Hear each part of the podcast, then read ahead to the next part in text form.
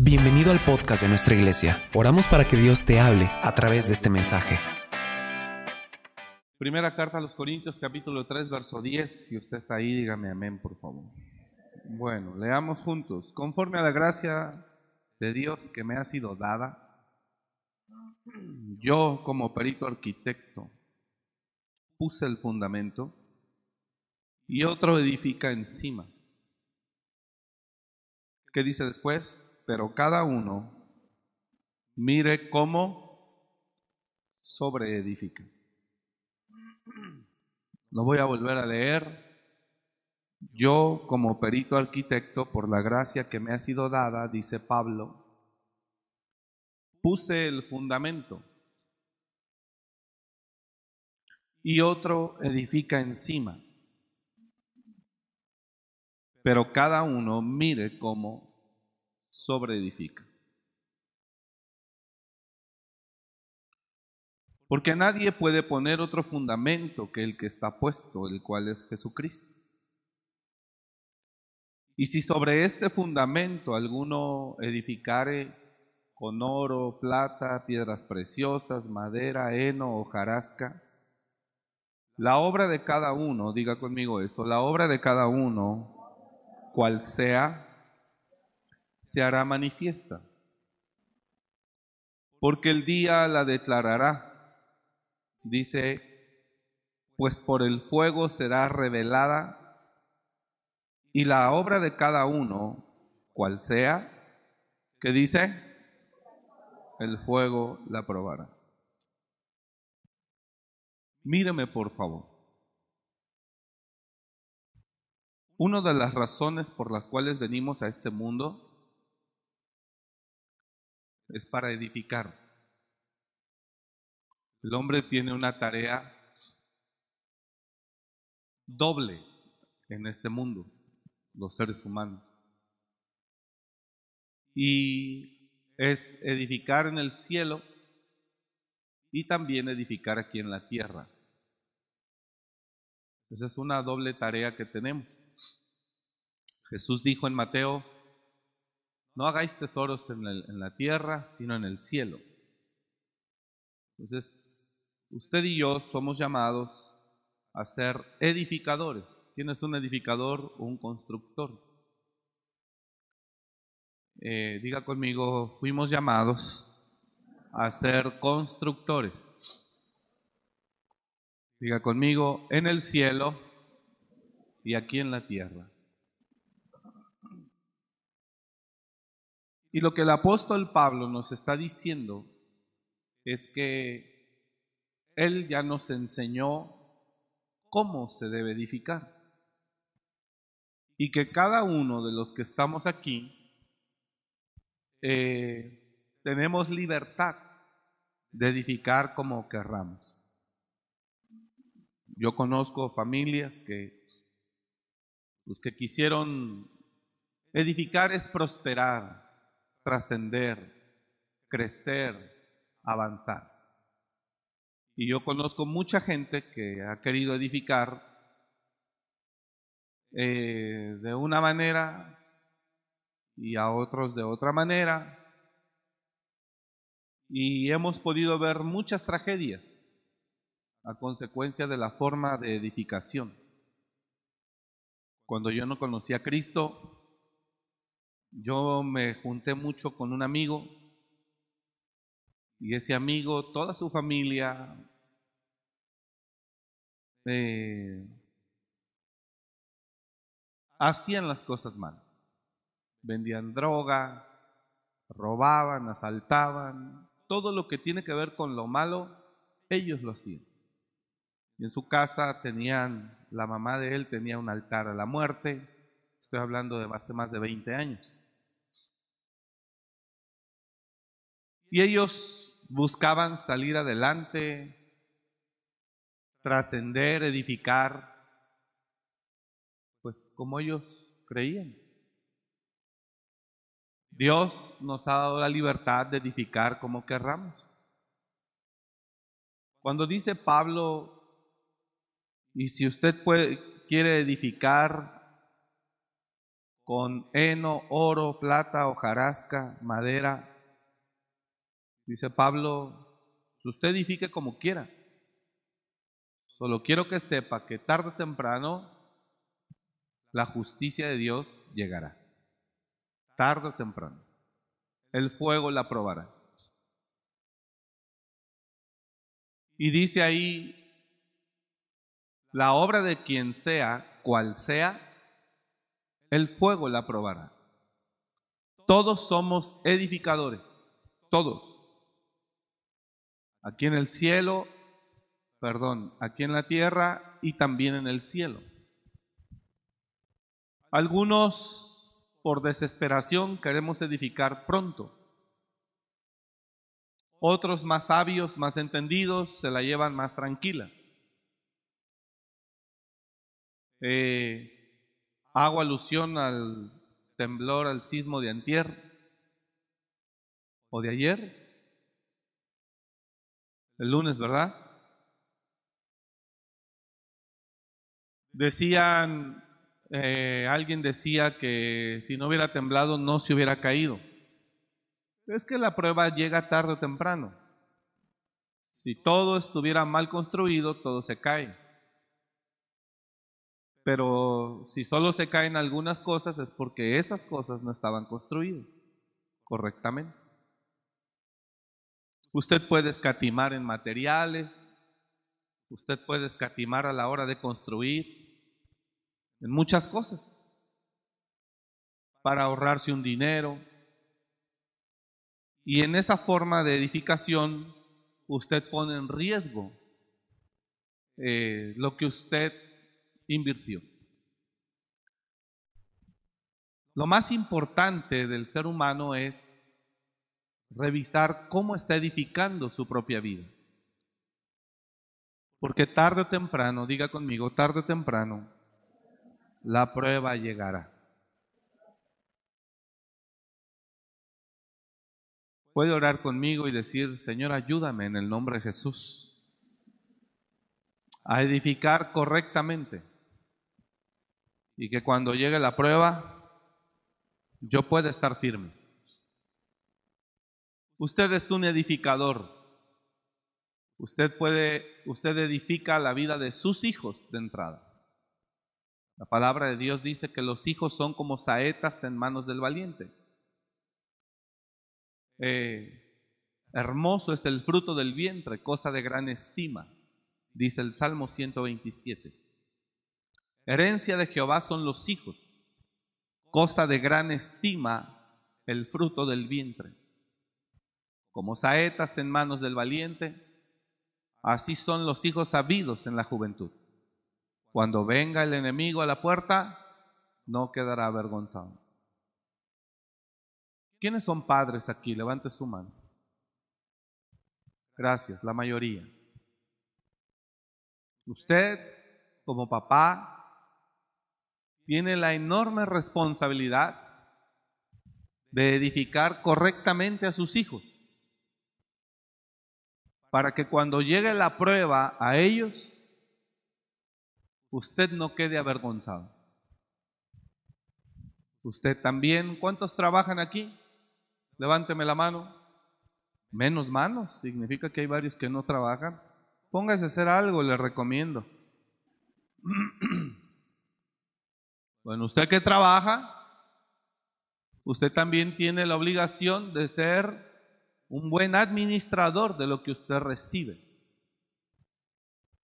Porque si no, le van a llegar los días de las canas y ni siquiera va a tener dónde vivir. Entonces la vida se debe de vivir, diga conmigo, la vida se debe de vivir con responsabilidad, con entendimiento, con sabiduría. Usted tiene que pensar a futuro. No todo el tiempo ni preocuparse, porque la palabra dice que no nos afanemos. Pero sí tiene que tener presente el futuro. Y pensar cómo se está usted programando para enfrentarlo o para recibirlo.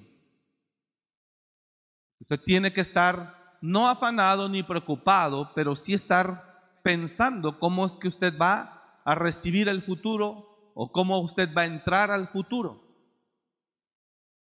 Una persona que mira hacia adelante es una persona que tiene visión y que difícilmente lo puede sorprender las circunstancias. Pero si usted nada más mira aquí enfrente, es como cuando usted va, eh, eh, manejando, no solamente debe de ir mirando al carro que va detrás de usted, usted tiene que poner su mirada más allá. Y si usted más allá ya miró que se están frenando, usted acá se va a frenar. Aunque el que va delante de usted no frene. Y ocurre muchas veces que el que iba delante de usted no frenó, sino chocó. Y si usted fuera mirando solo al que va atrás de usted, adelante de usted, pues tal vez usted llegaría, llevaría el alcance. De vez en cuando usted tiene que mirar hacia el futuro. Diga el que está a su lado, de vez en cuando tú tienes que mirar hacia el futuro. Para que mires cómo vas a enfrentarlo. Te prepares para ello.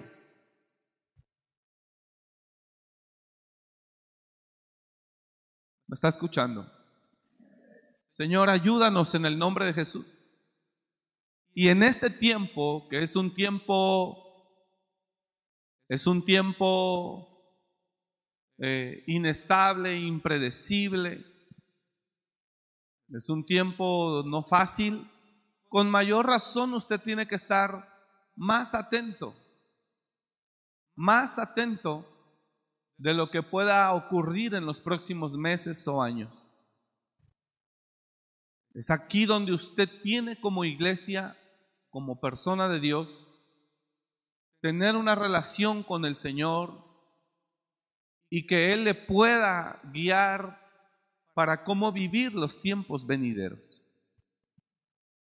No es, usted no, no se puede dar el lujo hoy de ser desentendido o simple.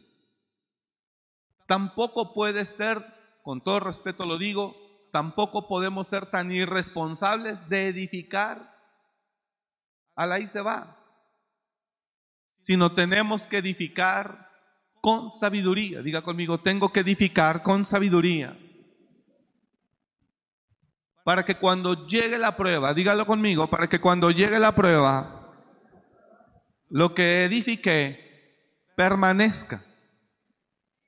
Por todos lados circulan videos donde edificios se mueven. Y muchos permanecieron. He visto vidas humanas derrumbarse por una desilusión. He visto vidas humanas quitarse la vida. Alguien me enseñó un video que recientemente creo que en la vía del tren alguien se suicidó. He visto personas desmoronarse por algún problema laboral, por una desilusión familiar. He visto gente que no quiere vivir porque tuvo la pérdida de un ser querido en estos tiempos que pasamos de pandemia. Y todo eso indica el material con el cual usted está edificando su propia vida. Y también conozco gente que ha vivido cosas tan tremendas y permanece firme en la fe, permanece firme en la vida no deja que la circunstancia lo amargue, sino permanece firme. La pregunta que yo le quiero hacer es, ¿de qué material está construyendo su vida? Hoy en día también hay mucha gente que quiere empezar proyectos, y lo digo con mucho respeto, ni siquiera está listo para edificar. Y no está listo porque tampoco ha querido no ha dejado que ni allá afuera lo enseñen, ni aquí adentro, ni en su casa, en ningún lado, pero quiere edificar. El apóstol Pablo dice, yo como perito arquitecto puse el fundamento Y cada uno de ustedes puede sobreedificar.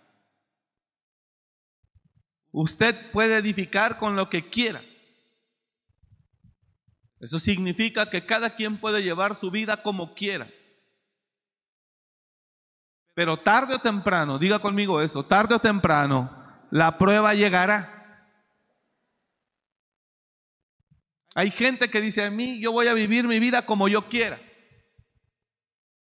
Y de repente le llega la prueba. Cuando una persona dice, yo voy a vivir mi vida como yo quiera, esto es lo mismo que está diciendo, yo voy a edificar con el material que yo quiera. Y cuando llega la prueba a su vida, hay personas que por una desilusión sentimental se quitan la vida. Que no ve más allá de ese mundo. Hay personas eh, que con cosas de verdad no fuertes, no sabe permanecer. La gente quiere empezar proyectos, pero ni siquiera tiene los materiales necesarios correctos para empezar una edificación. Mire, hay gente que me está pidiendo a mí cobertura para abrir aquí, para abrir acá. Y yo los miro. Digo, no tiene lo necesario aún.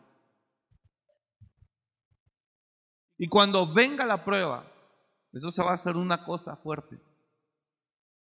Varias personas. Varias personas. Es más, hay pastores que me han pedido cobertura y yo le he dicho, no, tranquilo, mejor así.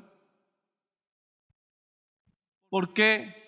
Bueno, yo en lo personal trato de ser una persona que edifique con un material sólido. ¿Para qué? Pues porque ya sé que la prueba va a llegar tarde o temprano.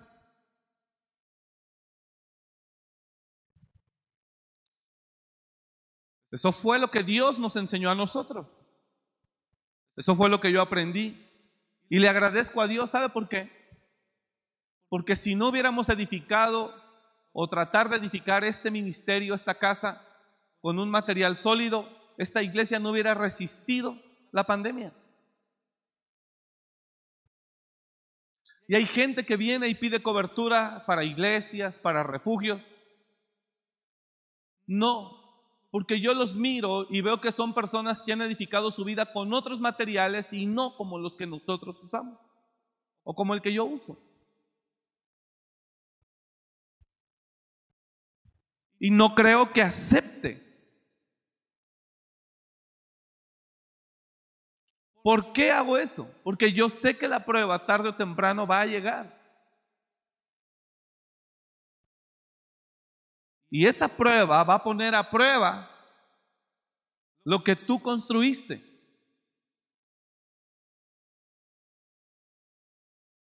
Hay gente que ha sido invitada a colaborar y como no dan tampoco ese, ese rendimiento, terminan yéndose para empezar un proyecto similar pero con otro material. Y yo sé que tarde o temprano no permanecerá. Porque la prueba, dígalo conmigo por favor, porque la prueba tarde o temprano va a llegar. Es más, la prueba más temprano que tarde va a llegar. Para empezar un proyecto, antes de edificarlo y antes de meter la mejor calidad en ese proyecto, requieres tú tener la mejor calidad como humano. Un arquitecto que no tiene calidad como humano, su edificación será una basura. Pero un arquitecto o un constructor que tiene calidad interna,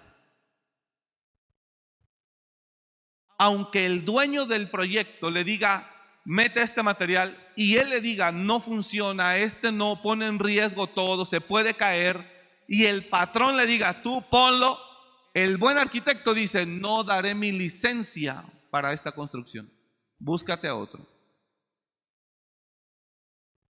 Porque el arquitecto sabe, diga conmigo eso, porque el arquitecto sabe que la prueba va a llegar.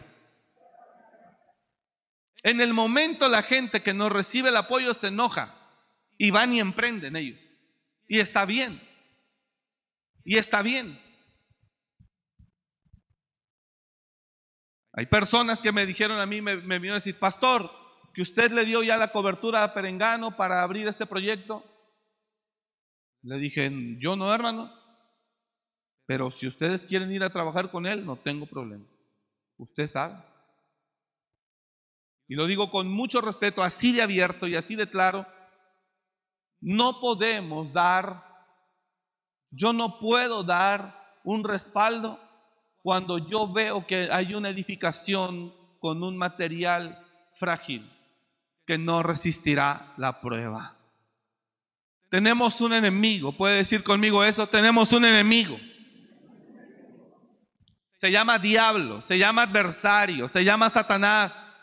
Y él está buscando, vamos, dígalo conmigo, y él está buscando cómo hacerme daño, cómo derribarme, cómo avergonzarme, cómo acabarme como tirarme otra vez.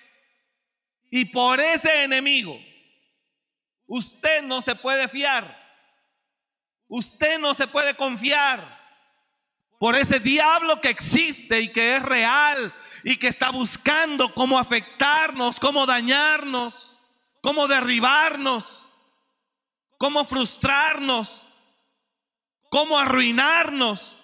Usted no se puede dar el lujo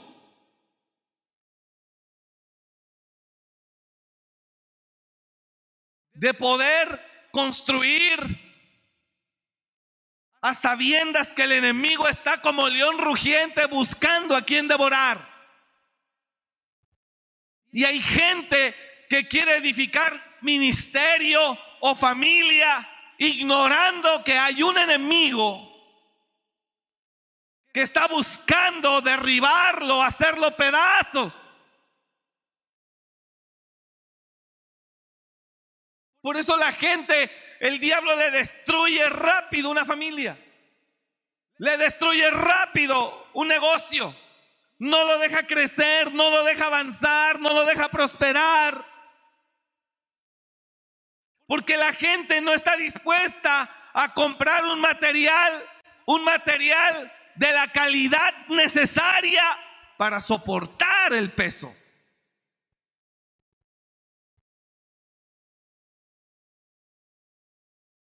No sé si se dio cuenta, pero en la parte de allá abajo, en la cafetería, se extendió seis metros más el tejado.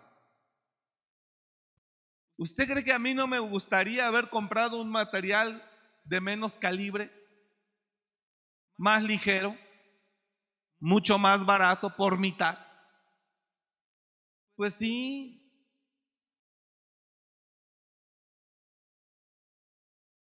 Pero no debe ser así los salones donde usted viene a clases. Hablé con el constructor, le dije, hermano, así yo le digo, aunque es como primo, pero yo le digo hermano. No se vaya a caer, porque aquí va a haber gente. Meta la estructura correcta, con el calibre correcto, porque no queremos tragedias, hermano. Y una vez yo llegué a la segunda planta a revisar y yo sentía y le dije, no, aquí le faltan refuerzos, ¿cómo cree usted? Ah, bueno, pues sí, pedimos. Y es otra factura de varios miles para más acero.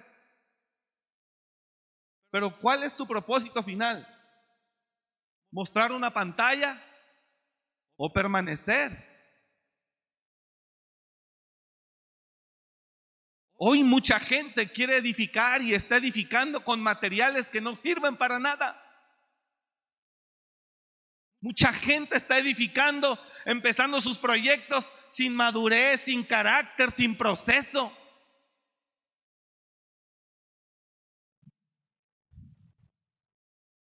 Solo en emoción. Y por eso no permanece. Supiera lo difícil que es.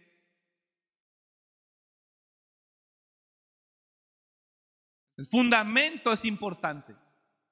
Y el apóstol Pablo nos está diciendo, yo como perito arquitecto puse el fundamento y cada uno edifica.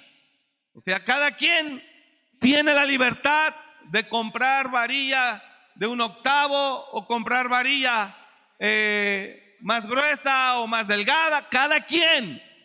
Usted edifique como quiera, solo sepa que la prueba tarde o temprano lo visitará. Entonces, edifique bien. Antes de empezar un proyecto que tiene muchas ganas, mejor mire para qué le alcanza. Entrar a ministerio, particularmente hablando de él, y a nivel empresarial igual. Se supone que el que comienza un proyecto empresarial o es llamado para servir a Dios, no hay fecha de retiro. Esto es desde que comienza y hasta que Cristo te lleva y alguien continúa con el legado.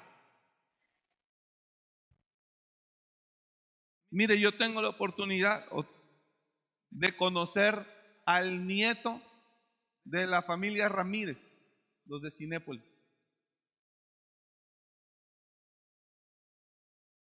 Y es un hombre que trae el mismo material del padre o del abuelo.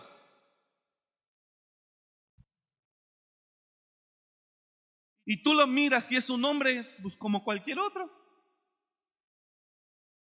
Pero hay un peso sobre él Hay un peso sobre él impresionante. Pero ¿sabe qué es lo más impresionante? Que ese peso no lo agobia, no lo preocupa. Porque a lo mejor usted familiariza que un empresario de ese nivel se ríe porque tiene millones. No, la responsabilidad y las preocupaciones son impresionantes. Cuando el acero está bien forjado, Usted póngale peso y el acero ni siquiera se dobla. Es más, parece el acero tan fuerte que ni siquiera le pusiste nada encima. Un tráiler, una plataforma, le mete usted 25, 30 toneladas y el tráiler no se ve ni así, ni nada. Se ve como si no trajera. Camina más lento, obviamente. Pero usted póngale peso a una camioneta que usa amortiguadores y no muelles. Se nota el peso. Yo no sé si me estoy explicando. Cuando usted edifica su vida, Padre, ayúdanos en el nombre de Jesús. Cuando usted edifica su vida con materiales que nos sirven, cualquier agobio, cualquier lucha o adversidad a usted lo van a poner mal. Yo sé lo que es eso. Y ahí es donde me doy cuenta que, uff, me falta muchísimo. Y ahí es donde me doy cuenta que el Señor me dice, ves, y con eso, con esto ya no sabes qué hacer, ya estás preocupado, ya estás enojado, ya explotaste, ya te pusiste de malas, ya estás gritándole a medio mundo, ya estás maltratando a medio mundo, con eso. Entonces me doy cuenta que mis materiales sostienen, pero no aguantan. Sin embargo, también hay otros, otras cosas en las cuales yo las puedo sostener sin problema. Y veo a los que están ahí ya también estresados y yo miro y yo digo, no hombre, esto se maneja así, así, así. Un ejemplo para que usted tenga idea de lo que estoy hablando. Nosotros, por la gracia de Dios y lo que sea, hemos aprendido a hacer eventos para 500, mil personas, porque Dios nos ha dado esa capacidad. Y cuando llegamos a alguna iglesia y por aniversario lo que, y vemos a los pastores y son iglesias pequeñas, con 30, 50, 80 personas, y los ves estresados, dices tú, es que por eso Dios no da más. Porque Él está en ese momento para desarrollar esa capacidad. No sé si está comprendiendo ustedes. Entonces, hay cosas, diga conmigo, hay cosas que puedo manejar con libertad y con una capacidad increíble, pero hay otras cosas que no puedo. Que necesito que Dios siga trabajando en mí. Que necesito que Dios siga trabajando en mí. Pero si no permite que Dios siga trabajando en usted, ¿cómo lo preparan a usted?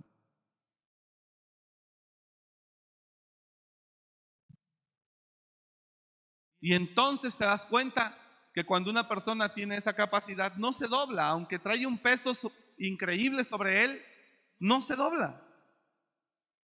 Porque trae enseñanza, trae fundamento, trae todo.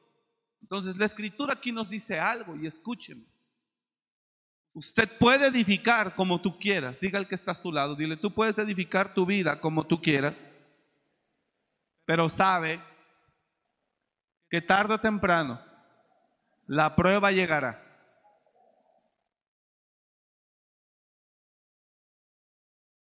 Tarde o temprano la prueba llegará.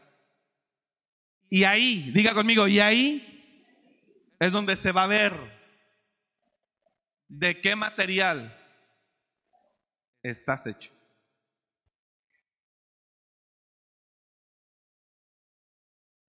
De entrada, ministerio. Número uno, si Dios no lo llama, no se meta. De entrada, ministerio. Si Dios no lo llama, no se meta.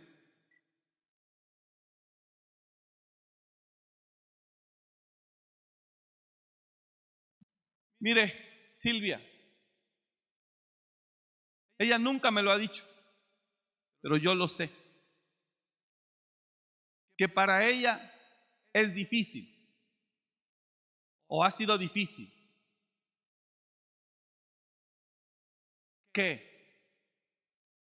Y yo lo sé. Para ella ser la esposa del pastor. Sé que ella es pastora porque Dios también la llamó a ella. Pero el hecho de ser la esposa del pastor, para eso se requiere cierto material. Porque mirar que todas las hermanas busquen al pastor, no digo quieran con el pastor, sino busquen al pastor.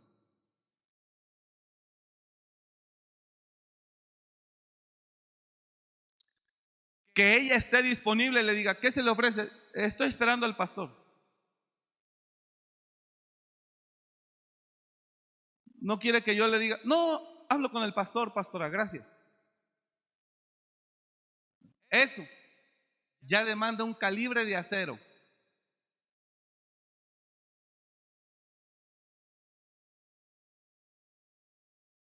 Y si ese pastor se casa con una mujer que no tiene ese material, aquí hay culto y llegando a casa,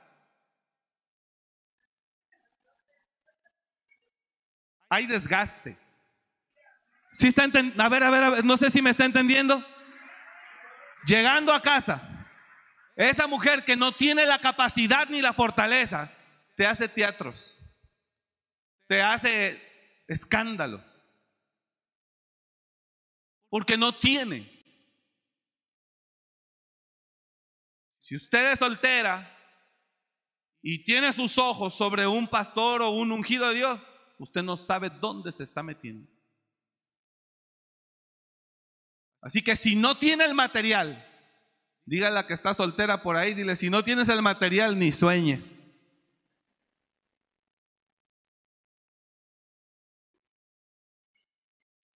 Porque aguantar eso, eh, solo le estoy poniendo un ejemplo.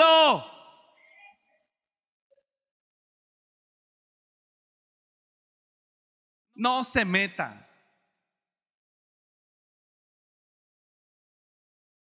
¿Cuál es el problema de nosotros como seres humanos? Lo enseñé el domingo en mi clase.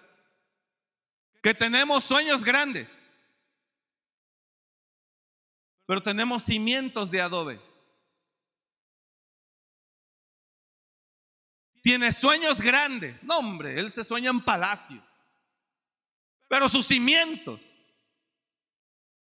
A una persona que está cerca le dije, si vas a estar cerca de mí, necesito que te comportes de una manera, de una manera madura.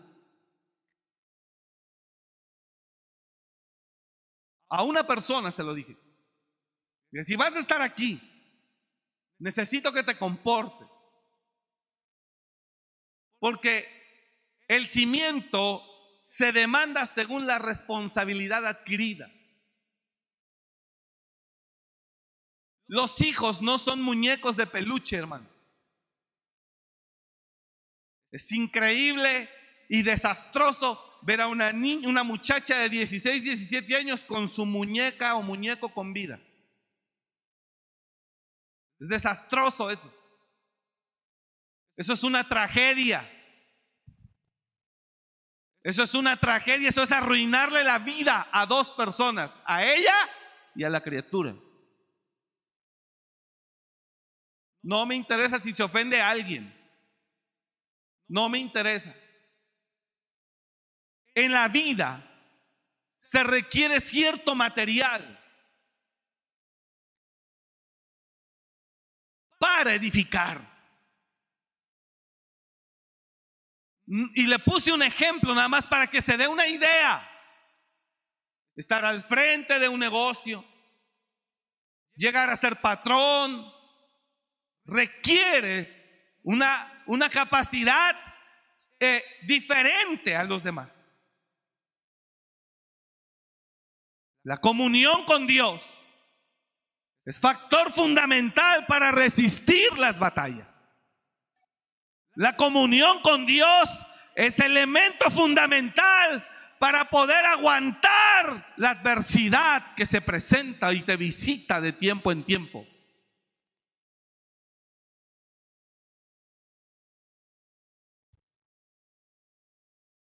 Si no la tiene, ni crea que saldrá bien librado. La comunión con Dios, dígalo conmigo por favor, la comunión con Dios es fundamental para enfrentar las adversidades y que no nos doblemos. Un día vino Jesús y le dijo a Pedro, Simón, Satanás os ha pedido para zarandearos como a trigo.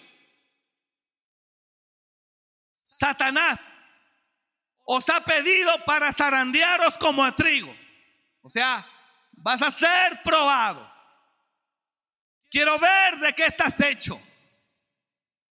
La gente quiere el privilegio. La gente quiere el sueño. La gente quiere que se cumpla eso que ha soñado pero ni siquiera se prepara para desarrollar el cimiento necesario. Simón, Satanás os ha pedido para zarandearos como a trigo, imagínense eso. Os ha pedido para zarandearte como a trigo. Mas yo he rogado a Dios que tu fe no falte. Y una vez que, una vez que resistas la prueba, ve y confirma a tus hermanos. La gente quiere ese negocio, quiere ese ministerio, quiere ese proyecto, pero a la hora que le hablan de cimiento, ¿con qué quiere edificar?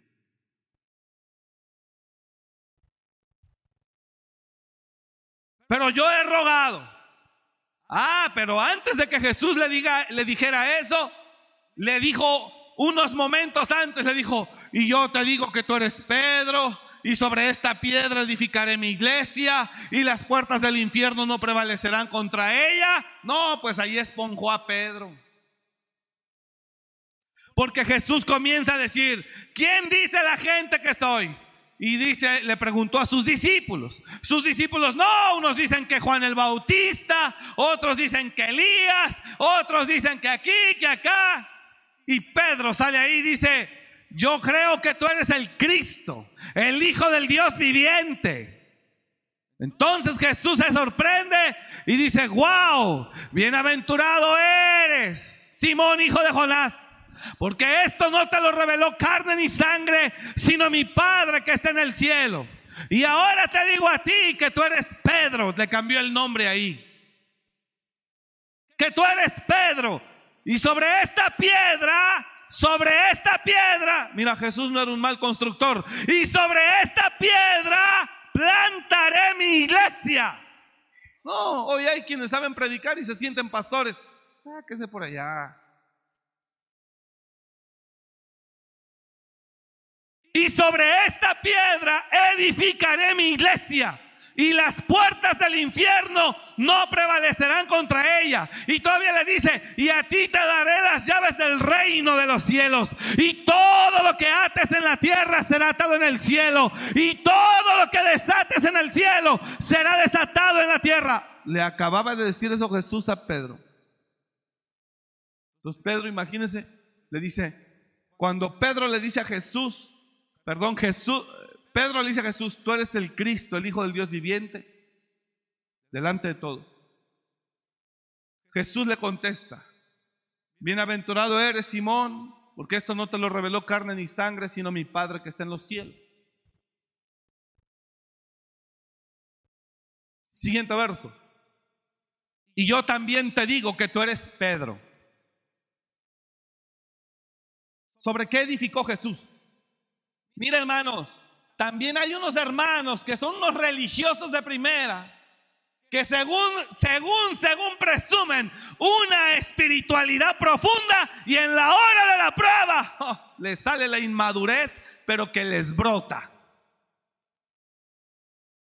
No lo saludó, no me atendió, no me... Ah.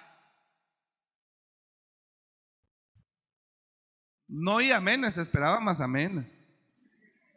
Y yo también te digo que tú eres Pedro. Y sobre esta roca edificaré mi iglesia. Y las puertas del Hades, del infierno, no prevalecerán contra ella. ¿Sobre qué edificó Jesús su iglesia? No le oigo. ¿Sobre qué edificó Jesús su iglesia? Sobre una piedra.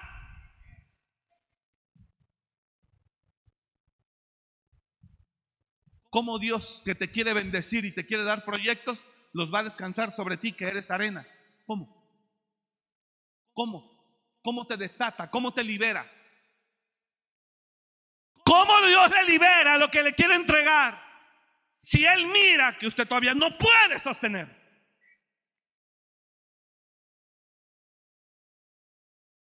Es arena. No lo saluda el pastor, no lo atiende, se enoja y se va como un mes de la iglesia y después vuelve.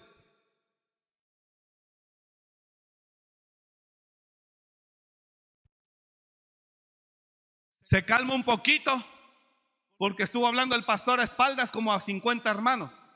Y ya le redargulló, dijo, bueno, ya estamos a mano, él no me recibió, yo ya hablé de él. Y ya con eso compensa y ahí sigue. Yo también te digo que tú eres Pedro, y sobre esta roca edificaré mi iglesia, y las puertas del Hades no prevalecerán contra ella. Siguiente verso. Y a ti te daré las llaves del reino de los cielos. Y todo lo que atares en la tierra será atado en los cielos. Y todo lo que desatares en la tierra será desatado en los cielos. Imagínense cómo se siente Pedro. Ponjado. ¿De qué material está usted edificando? Dígame. Por eso no resistes en los trabajos. Me gritó. Me habló mal. Hermano. Imagínense que Jesús hubiera llegado de ese material. Y le dan un cachetadón a Jesús.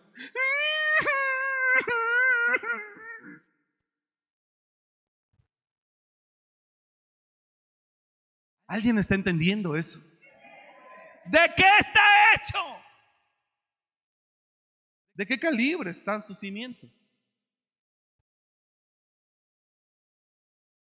Mira de qué estaba hecho. Y el Padre se aseguró bien que antes de que empezara Jesús el proyecto de salvación, Jesús estuviera listo. El Padre se aseguró, diga conmigo eso, el Padre se aseguró que antes de que Jesús empezara el proyecto, Él estuviera listo. El Padre se aseguró primero. Dijo, no, hombre, este, este lo necesito primero yo tener, estar seguro. Porque Él es el que va a llevar allá la friega, allá abajo. Yo estoy acá arriba. Y cuando Jesús ya se sentía listo, todos sabemos eso. A los 12 años se sentía listo.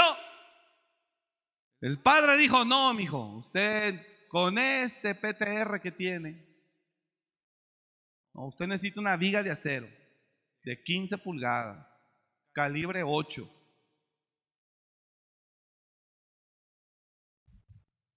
Y que lo meten 18 años. A los 30, Jesús ya viene con un calibre de cimiento fuerte. Y dice el Señor, vamos a meter al fuego este acero del que está hecho. Y ya lleno del Espíritu, en Lucas lo meten al desierto, ayuno de 40 días y 40 noches. ¿Qué hizo el Padre ahí? Probó el material, la calidad de lo que Jesús estaba hecho. ¿Para qué? Para saber que iba a aguantar y que iba a cumplir. Era un proyecto, señores. No era cualquier cosa, era un proyecto trazado desde la eternidad hasta la eternidad. Era un proyecto en el que iba a caminar el Padre y el Hijo en la tierra. Era un proyecto donde Dios iba a redimir a la humanidad. No era cualquier cosa.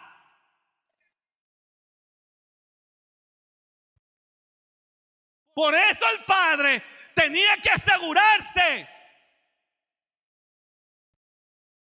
que Jesús estaba listo.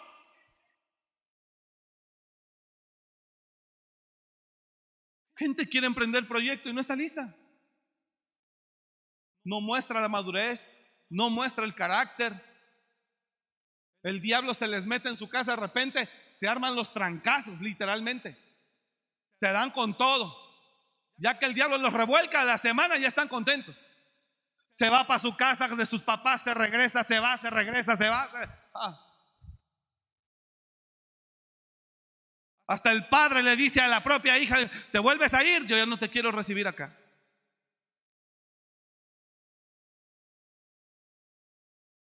no está listo. Padre, ayúdanos. Entonces Jesús, oiga, el Padre para asegurarse que Jesús estaba listo para emprender el proyecto. Entonces aprenda aquí algo, aprendamos aquí algo, hermano. Una cosa es lo que deseas y otra cosa es lo que realmente te alcanza. Una cosa es lo que uno desea y otra cosa es la realidad para lo que me alcanza. ¿Sí me está escuchando o no me está? No sé si me estoy explicando, hermano. Por eso mucha gente que emprende algo no permanece ni el año, ni los dos años, ni los tres años. Porque sus materiales de edificación son chinos. Entonces el Padre, escúcheme acá por favor, para, ver a Jesús, su hijo, que estaba listo, lo mete a un ayuno. Jesús lleno, lleno del Espíritu, es llevado por el Espíritu al desierto y no comió nada en aquellos días, los cuales pasados tuvo hambre. Entonces viene el diablo y tienta a Jesús, que usted ya sabe. Viene el diablo y tienta a Jesús. Jesús sale limpio. Y dice la escritura que del ayuno entró lleno del Espíritu y salió en el poder del Espíritu. Pero lo que el Padre mira en Jesús ahí es que su Hijo está qué? Listo. Número uno, es incorruptible. Incorruptible. Número dos, firme en el propósito y en el proyecto. Número tres, decidido. Decidido. Por eso le dijo a Judas, dijo, lo que vas a hacer, hazlo pronto, papá.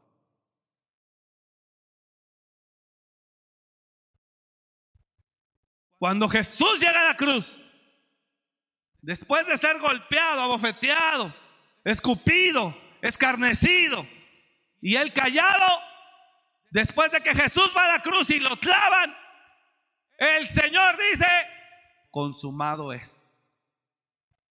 Le alcanzó. Dije, le alcanzó. Y por eso que le alcanzó a él, diga el lado, por eso que le alcanzó a él, estamos tú y yo aquí perdonados y limpiados y lavados por la sangre del cordero.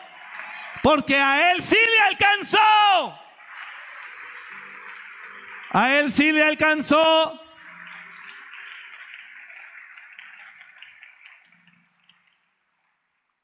Usted puede tener muchas ganas de hacer muchas cosas, hermano. Pero la pregunta es, ¿para qué le alcanza? Diga al de al lado, ¿cuánto traes? Para que me invites la cena siquiera ahorita ahí saliendo. ¿Para qué le alcanza? ¿Para qué le alcanza? ¿Para qué nos alcanza? ¿Alguien me está entendiendo lo que estoy hablando? Ahora, ¿sabe qué es lo más tremendo de esto que dice Dios? Yo ya les dije cómo se tiene que hacer, ustedes miren cómo lo hacen. Solo quiero que sepan que el fuego va a probar.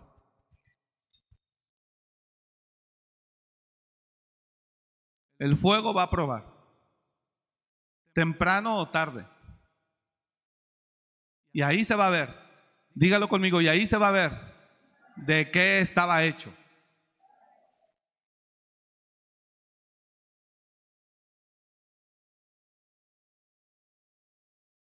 El ministerio abarca no solo predicación, no solo unción, no solo milagros ni palabra de revelación. También abarca una gran parte de orden, de gobierno, de administración, de responsabilidad. Abarca muchas otras cosas. Hay gente que quiere tener ministerio, pero ni siquiera puede tener una correcta administración de su propia economía. Porque el que no gobierna su propia casa, ¿cómo quiere cuidar de la casa del Señor? Pablo lo dijo. Porque el que no gobierna su propia casa, ¿cómo quiere cuidar de la casa del Señor?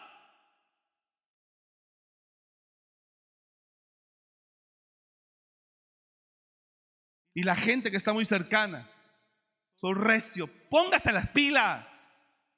Aprenda. No se lo estoy diciendo a usted, estoy hablando a la gente que está cerca de mí.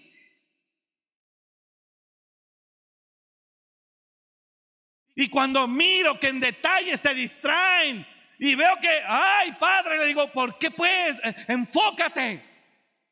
Así no puede Dios depositar nada en ti.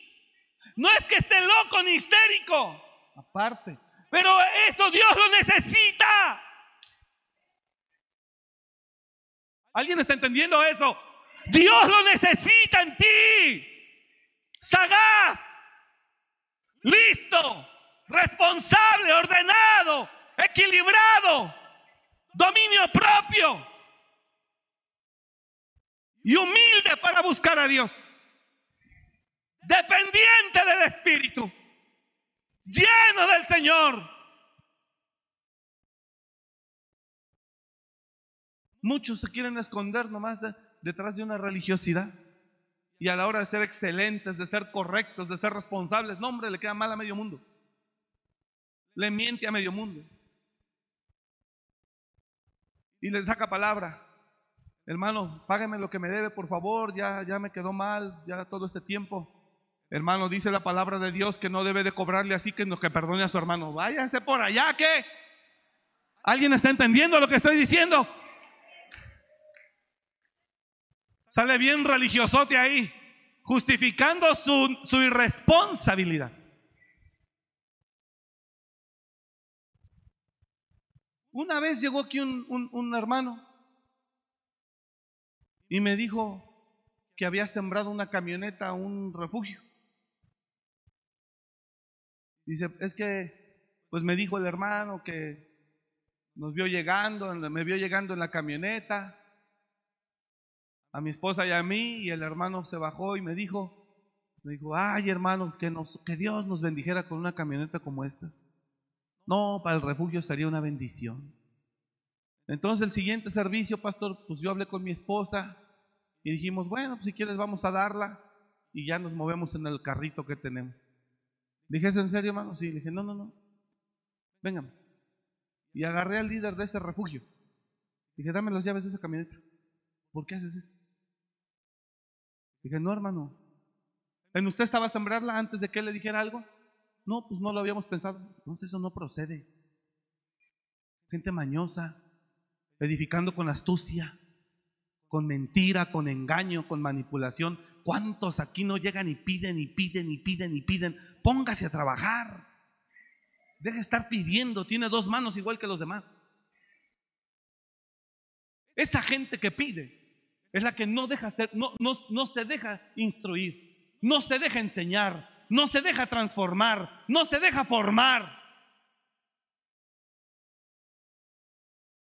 Hay gente que se esconde detrás de una conmiseración.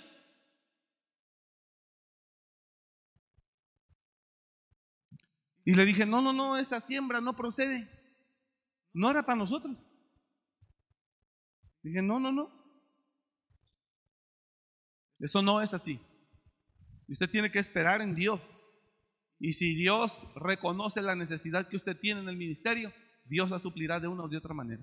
Dije, pero déjese de cosas y déjese de maña. ¿Se enojó conmigo el hermano? Es obvio. ¿Por qué no prospera el proyecto? ¿Por qué no prospera el ministerio? Porque tenemos que revisar de qué material está edificado. Tercero, ¿por qué Satanás destruye? Se mete porque no hay protección en esa casa. No hay fortalezas en esa casa que resistan los embates del enemigo.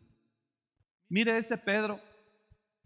Ese Pedro le acababan de decir, tú eres Pedro y sobre ti edificaré la iglesia, mi iglesia. El infierno no prevalecerá. A ti te daré las llaves del reino. Jesús empodera a Pedro de una manera impresionante. Pero después, unos momentos después, es donde Jesús le dice a Pedro, Simón, Satanás os ha pedido para zarandearos como a trigo. Pero yo he rogado que tu fe no falte. Hermano, Jesús fue al Getsemaní y oraba. Sentía la presión del pecado, del diablo, de todo el infierno sobre él. Y Jesús mismo decía, si por mí fuera pase de mí esta copa, pero no se haga mi voluntad sino la tuya. Y dice que vino un ángel y le fortaleció. Por eso la comunión es fundamental. Y le fortaleció el ángel. Y entonces Jesús una vez fortalecido, diga conmigo eso por favor, Jesús una vez fortalecido, se puso en pie y fue a enfrentar a sus enemigos. ¿A quién buscáis? Ellos venían, Jesús les salió adelante. ¿A quién buscan? A Jesús Nazareno. Yo soy. Pum, que se van de espalda. Ellos se fueron de espalda. Y Jesús les dice, otra vez, ¿a quién buscan?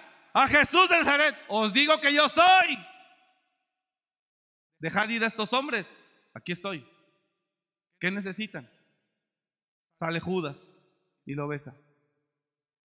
Y Jesús le dice, Judas, con un beso entregas al Hijo del Hombre. Mira el nivel de fortaleza. Mira el nivel de firmeza. ¿Quiere que le diga qué es lo más fácil del, del ministerio pastoral? Predicar. Es lo más fácil.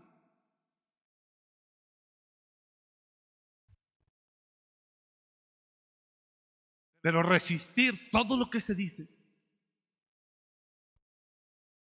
todos los criterios y los juicios que la gente se forma por cosas que ni sabe. Resistir muchos descréditos. Ah, y si tienes una iglesia grande porque así fluyó, así sucedió, pues también tienes que aguantar la envidia, todo lo que te tiran los demás pastores de la misma ciudad. Coraje, rechazo. Entonces lo más fácil del ministerio es estar aquí enfrente.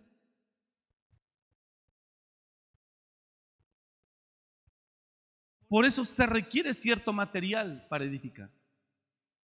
¿Alguien me está entendiendo, hermano? La gente que no se diste a sus, a sus demandas es la gente que se convierte en un enemigo más. La gente que tal vez no le diste la atención que él esperaba es otro enemigo más. Todo el mundo.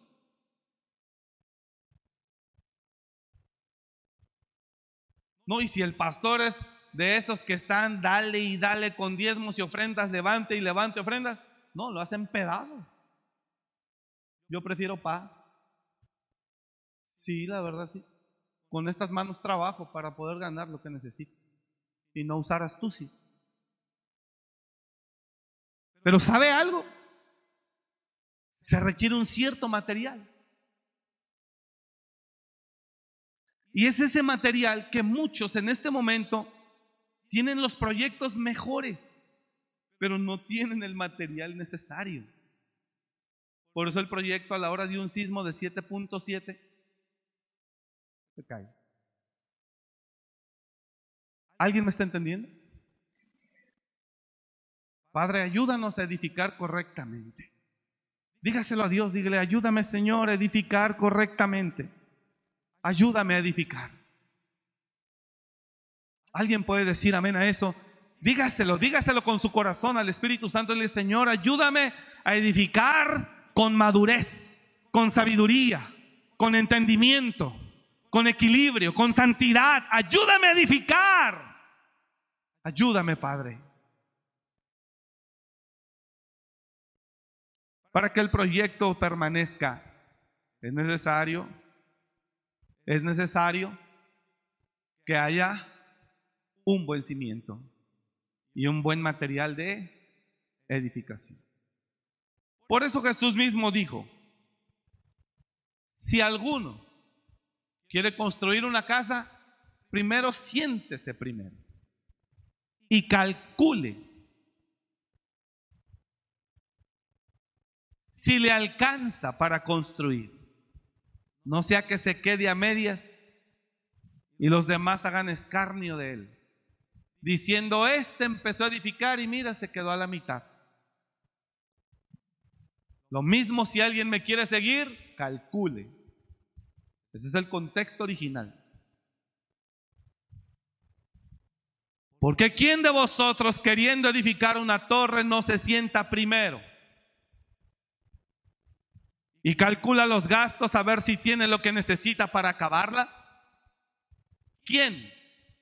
¿Quién de vosotros queriendo edificar una casa no se sienta primero y calcula los gastos? Le digo algo, apenas unas personas que conocemos eh, construyeron su casa. Y la persona que estaba construyendo meses en agonía, enfermo, estresado. dije, ¿por qué te ves así? dije, ¿por qué te ves así? ¿Por qué te ves así? No, es que gastos aquí, gastos acá. Error de cálculo. Se metió en algo que no tenía la menor idea. Cuando usted entra, cuando usted entra a construir algo, si el constructor le dice que es un millón, Usted si se avienta al proyecto tiene que considerar millón y medio. Porque lo más seguro es que sea más, no menos. ¿Para qué? Para que se concluya. Pero esa persona estresadísima. Porque ya el dinero ¿Dónde tuvo el error? Claro.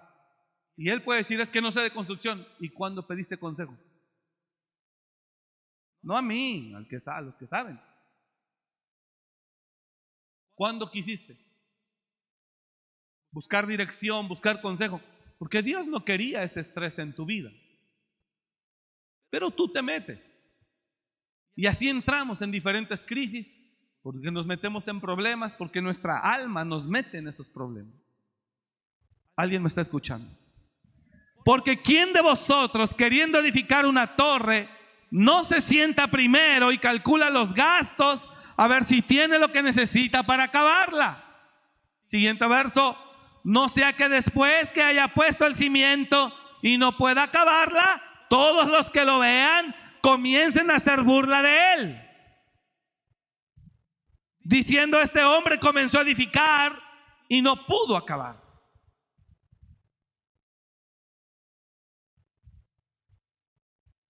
Cierro. ¿Sabe cuál es el problema? Todos somos edificadores. Dos, tenemos libertad de construir como querramos. Tres, el problema es que no nos gusta, no nos gusta ni ser dirigido, ni ser enseñado, ni ser preparado. Prepara un proyecto, pero no tiene los materiales necesarios para sostener el proyecto. Y es ahí donde a veces todo se viene abajo. La vida espiritual es exactamente igual, hermano. La vida espiritual es exactamente igual. La vida familiar es exactamente igual. Estos contextos bíblicos donde Pablo habla de que él es el perito arquitecto y que puso el fundamento y que cada quien mire cómo edifica, y de Jesús, que el que quiera edificar casa se sienta y calcula, tienen que ver absolutamente con ministerio.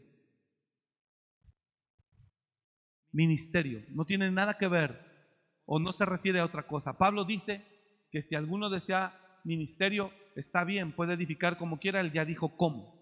Y Jesús dijo que el que lo quiera seguir a él tiene que sentarse y mirar primero para ver si le alcanza, porque es como el que construye una casa.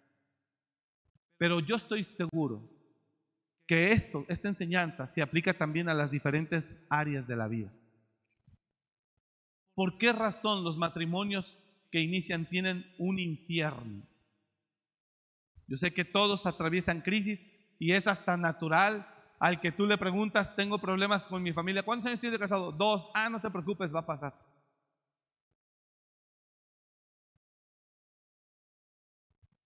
Cuando yo creo que cuando se tienen los mejores materiales, yo no digo que no se tengan luchas, pero no igual.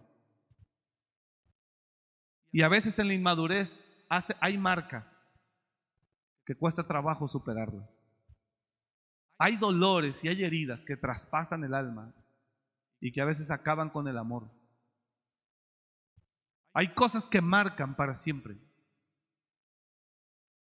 Y hay muchas cosas que empezamos a vivir y a batallar y no era necesario. Concluyo. ¿Qué necesito yo aquí? De verdad, ¿qué necesito yo aquí para poder edificar con el material correcto? ¿Qué necesito? Número uno es aprender. Aprender. ¿Con quién estuvo Moisés? Eh, ¿Con quién estuvo Josué todo el tiempo? Con Moisés. ¿Con quién estuvo Eliseo? Con Elías. ¿Con quiénes estuvieron los discípulos? Con Jesús. ¿Por qué estuvieron ahí? Mirando. ¿Quiere que le diga cómo aprendí a manejar auto? Viendo. Así aprendí a manejar auto. Yo no pagué clases. No me enseñó nadie. Mirando. Desde que iba en la primaria, me subí a la combi adelante. Y si ya traía gente adelante, la dejaba pasar. Pero yo me iba adelante para mirar cómo el chofer agarraba el volante así de grande de la combi y le daba vuelta y la palanca. Después fui a trabajar con mi primo y veía cómo manejaba su bochito. Mirando, estando. ¿Cómo vas a aprender? aprender? Estando, mirando y estando. Y un día que mi primo estaba borracho, diciembre, dormido, tirando baba, ahí estaban las llaves del bocho en la mesa, que agarro el bocho. Porque yo ya tenía idea cómo. Y agarré el bocho y me fui a dar una vuelta. Como si nada. Nunca se enteró que yo agarré el bocho. Diga conmigo, mirando y estando. Mirando y estando. ¿Dónde estaba Elías con él? Eliseo con, con Elías en todo lugar. Cuando Elías le dijo, ahorita vengo, vive Jehová que no te dejaré. Ahí estaba. ¿Dónde estaban los discípulos? Con Jesús, mirando todo. ¿Dónde va a aprender usted? Donde está mirando y estando. Señores, la teoría enseña menos, la práctica enseña todo.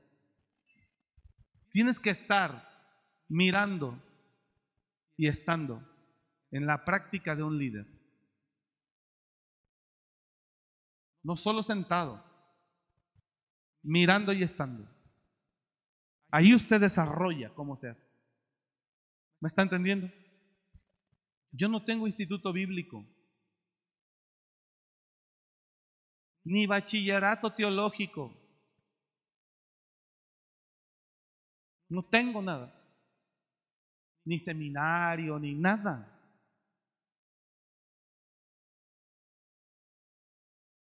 ¿Qué es lo que ha hecho la diferencia? Dios me ha permitido tener la capacidad de conectarme con Él. Él me lo ha permitido. Porque si Él cierra, yo no tengo nada que hacer. Él es el que me permite. Yo cierro mis ojos. De verdad, yo cierro mis ojos y lo busco de corazón y en cinco minutos yo recibo. Recibo. Por eso la comunión es fundamental. Y mirando y estando. ¿Sí me está escuchando? Dios quiere en verdad confiarle algo, pero tiene que ver sobre qué cimientos va a descansar eso. La gente que todo el tiempo pone pretextos es gente que no tiene fundamento. Gente que todo el tiempo está viendo lo malo y nunca ve la manera de resolver, no puede descansar algo sobre él. Mirando y estando, ahí es donde usted va a aprender. Y ahí se va a llevar unos buenos coscorrones, no crea que no, pero no importa, usted está aprendiendo en el nombre de Jesús. Por eso es importante que estés ahí. Diga el que está a su lado, es importante que estés ahí. ¿Dónde? Pues donde debes estar donde te, donde te urge estar, donde te es necesario estar, ahí tienes que estar. Déselo a Él. Esté donde tiene que estar.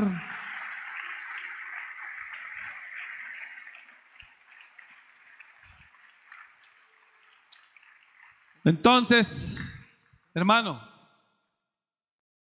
mi consejo es en verdad, no se precipite, calcule si le alcanza para lo que vaya a emprender. ¿Me está escuchando? Calcule si le alcanza. No se precipite. Mi consejo es, de verdad, sepa, puede edificar como usted quiera Vuelvo a lo mismo. Puede edificar como usted quiera, pero sepa que tarde o temprano va a llegar el fuego. Diga al de al lado, puedes edificar como tú quieras, pero sabe que tarde o temprano el fuego va a llegar. Y ahí, dígalo conmigo, y ahí es donde se va a ver.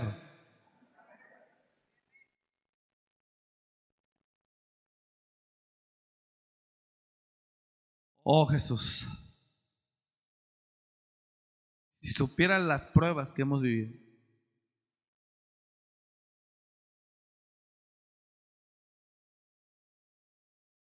Y solo en oración es donde digo, Señor, ayúdame. Entonces, si le digo la verdad, nunca estaremos totalmente listos para empezar. Esa es la verdad. Pero si, si tienes una comunión real, estás listo para empezar. ¿Sí me, me expliqué o no? El que tiene comunión real con Dios, diga conmigo, el que tiene comunión real con Dios, la puede hacer. Yo veía, ya terminé, mire, ya le cierro aquí. Yo veía a David. Estaba haciendo su trazo para llegar a ser rey. Y David tenía un, un pequeño ejército de hombres, 600 hombres. David era el líder. Y un día David salió y dejó el campamento.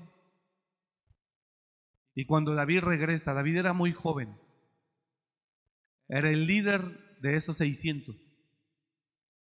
Cuando David regresa, encuentra el campamento quemado.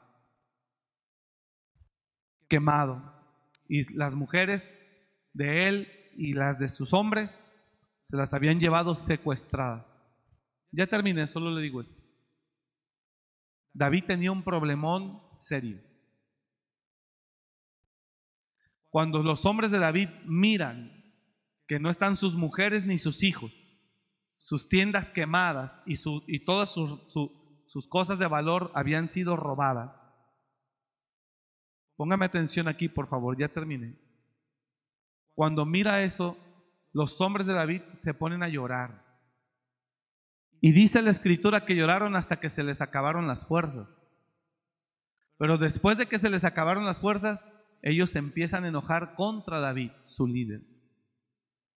Usted conoce la historia y hablan ahora de, están queriendo apedrear a David, matar a David, porque a él lo responsabilizan de la situación o de lo sucedido.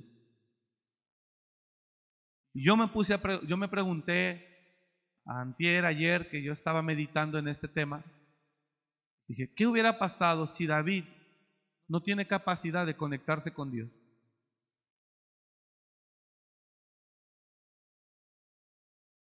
El único que tiene capacidad de conectarse con Dios es el que mantiene una relación.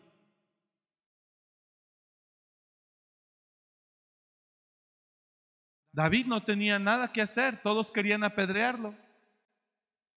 Dice la Biblia, más David se metió, se puso el efod como sacerdote y buscó a Jehová.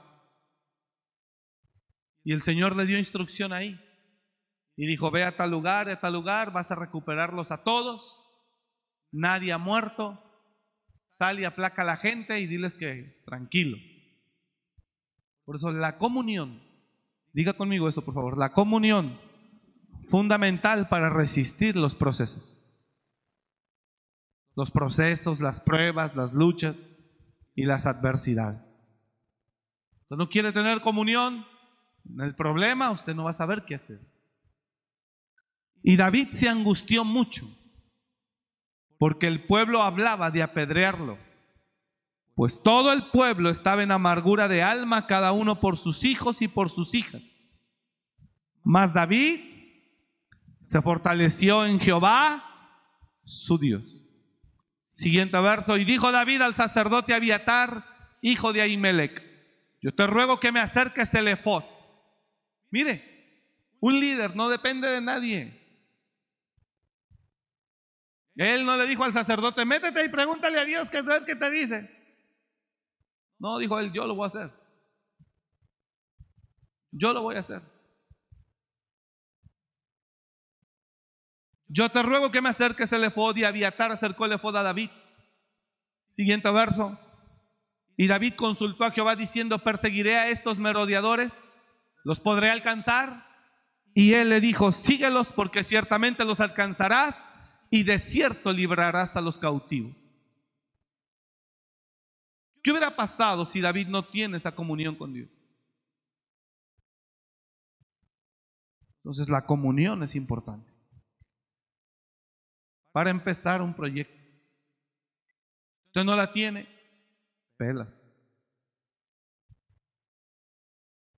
Es, ahí donde está nuestra fortaleza. Es ahí donde está nuestro descanso, nuestra paz, nuestro perdón. Ese David, ese mismo, es el mismo que en el Salmo dice, oh Jehová, cuántos se han multiplicado mis enemigos. Muchos son los que dicen de mí no hay para él salvación. Muchos. Mas yo confié en ti. Me acosté y desperté porque Jehová me sustentaba. Entonces la comunión, dígalo conmigo por favor otra vez, la comunión es importante. Entonces si usted se levanta todos los días y se levanta al gimnasio, se levanta al baño, se levanta a bañar, se levanta a las carnitas, se levanta todo, menos a buscar a Dios. Ah, pues por esa, por esa razón entonces hoy te digo, por eso no aguanta. Porque haces todo menos buscar a Dios, que es el que fortalece. Síguele así, para que veas cómo tu material se dobla con cualquier sismo. Todo aquel que no quiere tener una comunión con Dios, ni empiece un proyecto. Es necesario. Póngase de pie para que oremos, por favor.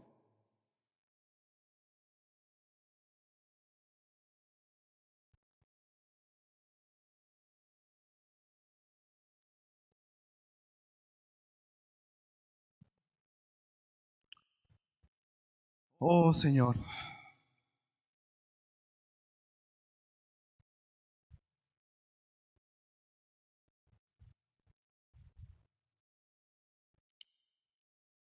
Quien quiera ser pastor o servir a Dios en algún ministerio,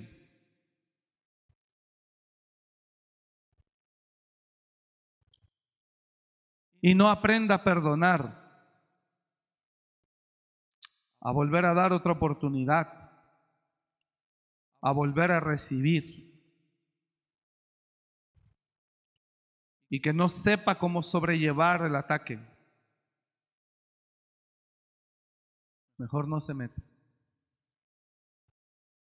El pastor tiene que aprender primero a perdonar antes que a predicar.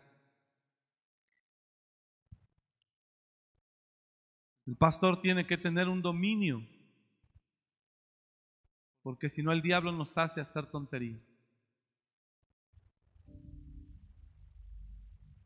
¿Me está escuchando? Si usted quiere ministerio,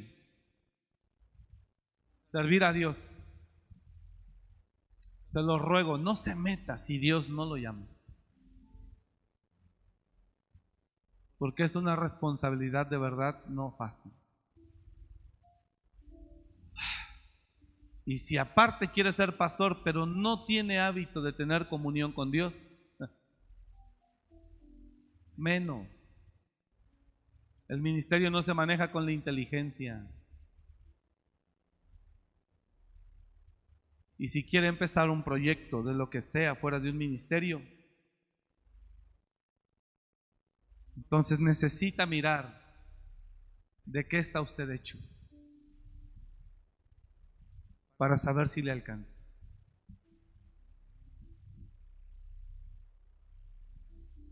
¿Por qué enseño esto? Porque mucha gente emprende cosas y no se da cuenta que va directo al fracaso. Y va directo al fracaso porque no está listo. Y no le estoy echando la sal ni nada de eso. Y no está listo porque no ha llevado de verdad los procesos necesarios para desarrollar el carácter. Pero no es fácil.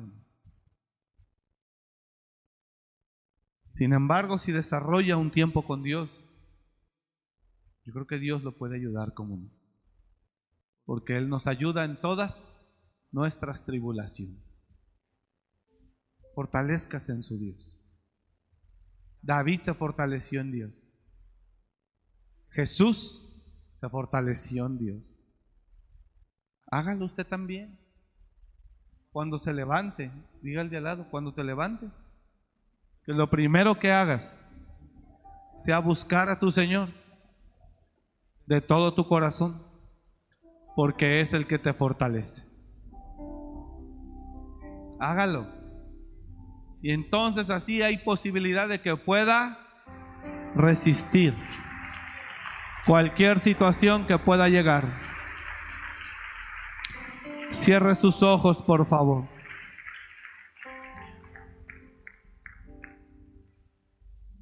Señor,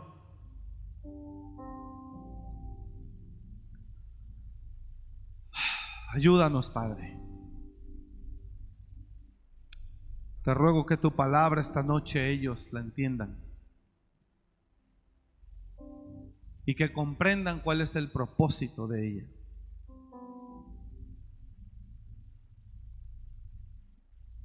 Que cada uno de los que estamos aquí, Señor, cada día podamos encontrar esa fortaleza que solo tú nos puedes dar.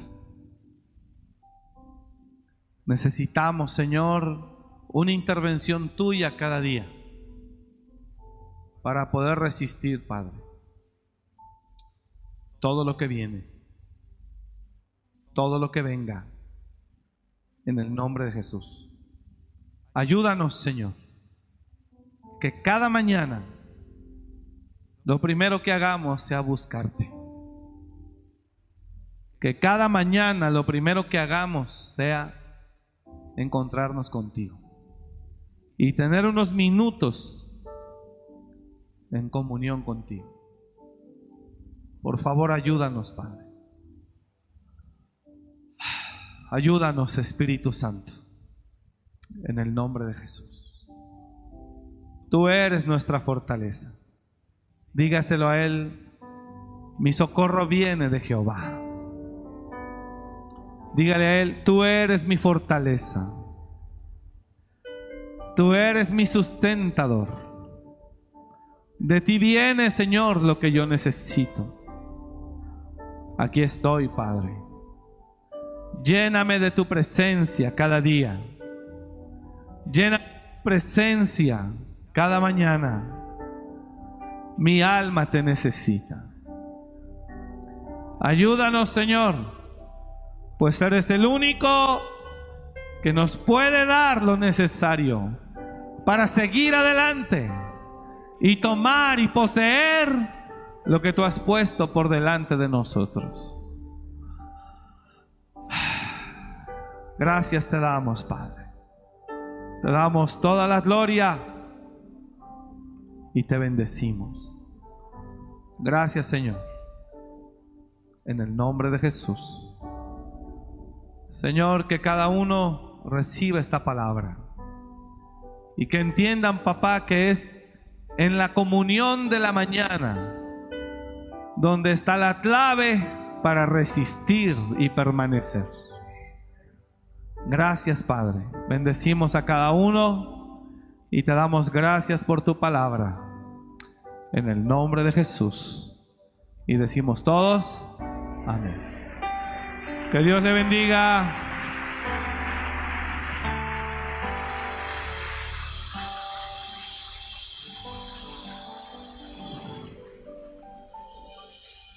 Hermanos, si alguien viene por primera vez. Gracias por escuchar este mensaje. Comparte y suscríbete. Para más información de nuestro ministerio visita www.amoryrestauracionmorelia.org.